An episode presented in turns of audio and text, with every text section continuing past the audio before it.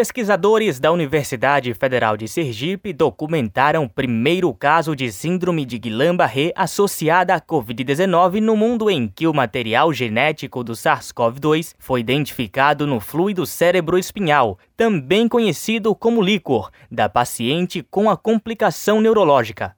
O estudo foi divulgado no último sábado na revista científica The Pediatric Infectious Disease Journal, uma das mais conceituadas da área, ligada à Sociedade Europeia de Doenças Infecciosas Pediátricas.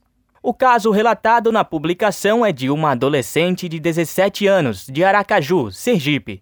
O intervalo entre o início dos sintomas da infecção causada pela Covid-19 e o surgimento de condições neurológicas provocadas pela Guillain-Barré foi de apenas uma semana.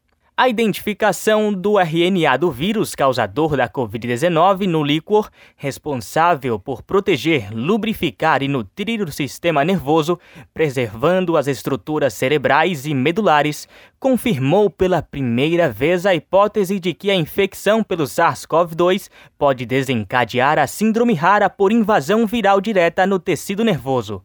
Ao todo, sete pesquisadores participaram do estudo. Até a publicação deste relato, eles levantaram 42 casos de pacientes com a síndrome rara associada à Covid-19 no mundo.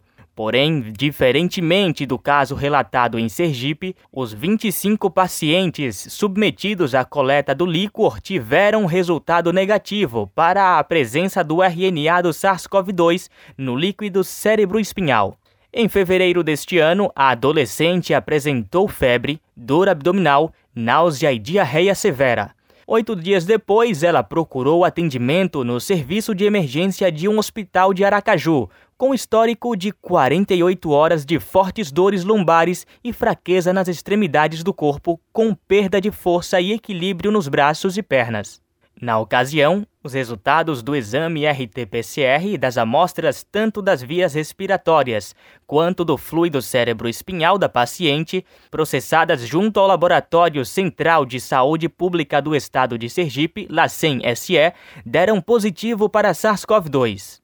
Pela característica dos sintomas, ela também passou por exames complementares, como eletroneuromiografia e ressonância magnética de coluna. Nisso, a eletroneuromiografia, utilizada para identificar lesões nos nervos e músculos do corpo, comprovou a suspeita de uma inflamação comum em casos de Guillain-Barré, a poliradiculoneurite, afetando a raiz de um nervo espinhal.